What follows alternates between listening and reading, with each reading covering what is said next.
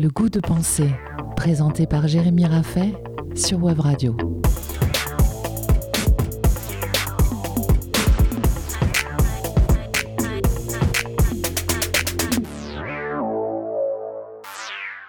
Et si nous n'étions pas des objets comme les autres?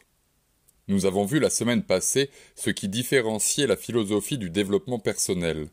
Trois distinctions ont attiré notre attention. Premièrement, s'il arrive à la philosophie de traiter la question du bonheur, elle ne se limite jamais aux seules stratégies qui permettent d'atteindre le sentiment de bien-être. Le champ de la philosophie est beaucoup plus vaste que la seule question du bien-être subjectif. Deuxièmement, la philosophie réinterroge ses propres contradictions, plutôt que de les cacher, ou de faire comme si elles n'existaient pas. Troisièmement, la philosophie compte sur la raison de chacun pour être accessible par la compréhension. Elle ne réclame ni la confiance, ni la séduction pour être comprise et pour que les hommes se l'approprient. Les doctrines cherchant à indiquer le meilleur moyen de se sentir mieux existent au moins depuis que l'homme sait parler. Le développement personnel n'a donc pas inventé la recherche de plaisir ou de bien-être. Nous ne pouvons comprendre le développement personnel sans aborder l'effet de mode qui le constitue comme domaine à part entière de la littérature, des programmes télévisés ou encore des sites Internet. C'est bien parce que cette niche commerciale est très lucrative que toute une industrie s'est construite autour de ces pratiques. Si nous en entendons parler autant, ce n'est ni à cause de son efficacité, ni à cause de sa nouveauté. Nous en entendons beaucoup parler car il y a de l'argent à se faire, surtout après une crise économique, surtout après une pandémie, surtout pendant une guerre. Le problème de l'effet de mode provoqué par les publicitaires et autres commerciaux est qu'il crée un engouement grégaire et aveugle et que cet engouement permet aux loups en tout genre de mieux entrer dans la bergerie. Comment être sûr que tel ou tel livre de développement personnel peut me faire du bien? Comment une si grosse vague économique pourrait-elle avoir pour but que nous nous sentions mieux? D'ailleurs, si un livre pouvait m'offrir une joie parfaite et stable sur le long terme, je n'aurais plus besoin de chercher d'autres solutions issues du développement personnel. L'intérêt de celles et ceux qui vendent les théories bien-être, bien vivre et bien se sentir est précisément que nous ne nous sentions pas bien ou du moins pas suffisamment bien. Et c'est précisément ce doute qui pose problème. Comment faire confiance à un conseil lorsque nous savons que notre bien-être n'est pas la seule finalité de ce conseil? Qu'est-ce qu'une confiance à un prédicateur qui cherche à faire de l'argent, à participer à un effet de mode? N'éprouvons-nous pas de gêne à faire confiance à un ami qui nous propose une aide que l'on sait rentable pour lui? Eckhart Tolle a écrit son pouvoir du moment présent en 1987. S'il est tant vendu aujourd'hui, ce n'est pas parce qu'il vient de le sortir, mais parce que les maisons d'édition ont senti le filon. Ainsi, il apparaît comme une nouveauté sur laquelle les consommateurs doivent se jeter pour ne pas être à la traîne. D'ailleurs, il n'est pas rare de trouver les best-sellers du développement personnel en tête de gondole ou à l'endroit des nouveautés littéraires, bien qu'ils aient été écrits il y a plusieurs dizaines d'années. Au-delà du paradoxe logique et du doute que provoque l'intérêt mercantile derrière la mode du développement personnel, il y a une autre confusion qui semble intéressante d'indiquer. Les personnes qui s'intéressent aux accords Toltec ou au moment présent libérateur ne s'y intéressent pas gratuitement. Nous voulons dire ne s'y intéressent pas pour le plaisir de lire ou d'apprendre. Ils ont des attentes, ils nourrissent des espoirs, ils souhaitent un retour sur investissement. Le développement personnel repose sur au moins un besoin commun des consommateurs, la recherche de solutions. Mais pas n'importe quelle solution, Face à un problème, il est assez cohérent de chercher une solution. Lorsque notre évier est bouché, nous... Ah non, non, ça ne marche pas. Nous vidons le placard sous l'évier, nous y plaçons un seau et nous dévissons le siphon.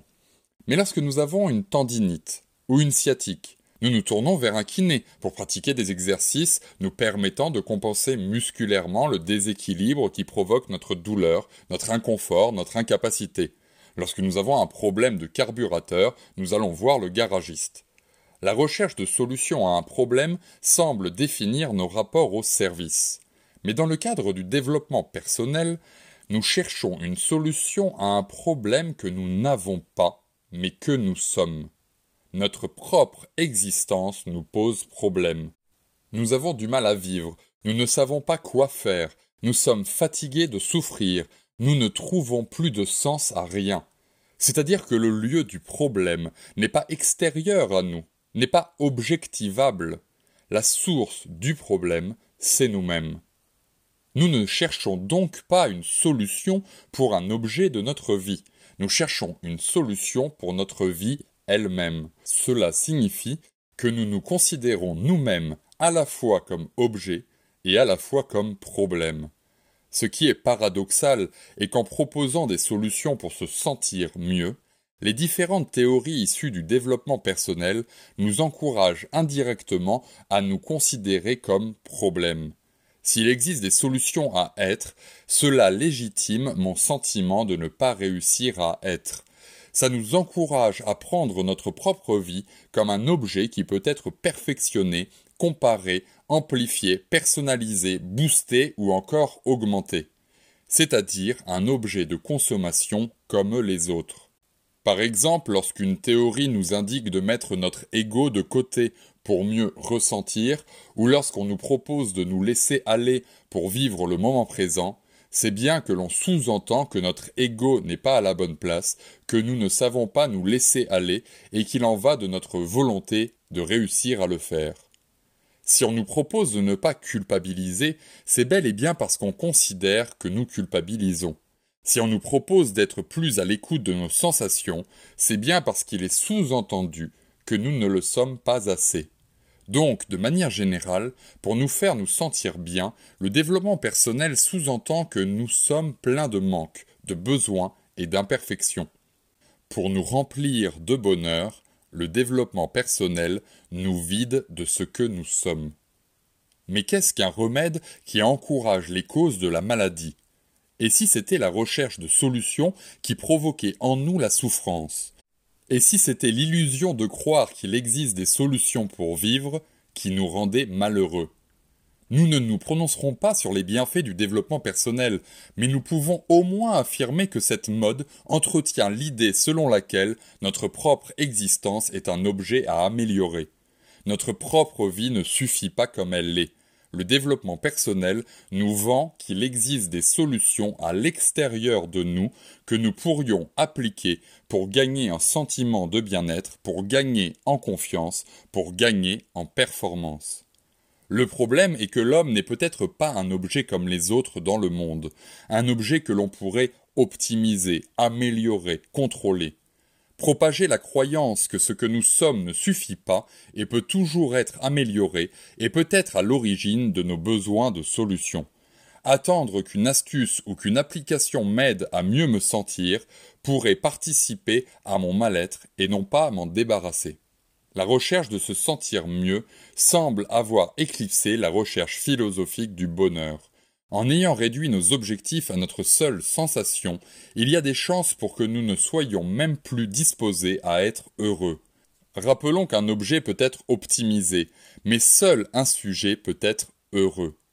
Nous nous retrouvons la semaine prochaine pour continuer de comprendre ce qui se cache derrière la mode du développement personnel. C'était le goût de penser, tous les samedis à 10h sur Web Radio, à réécouter et partager en podcast sur webradio.fm.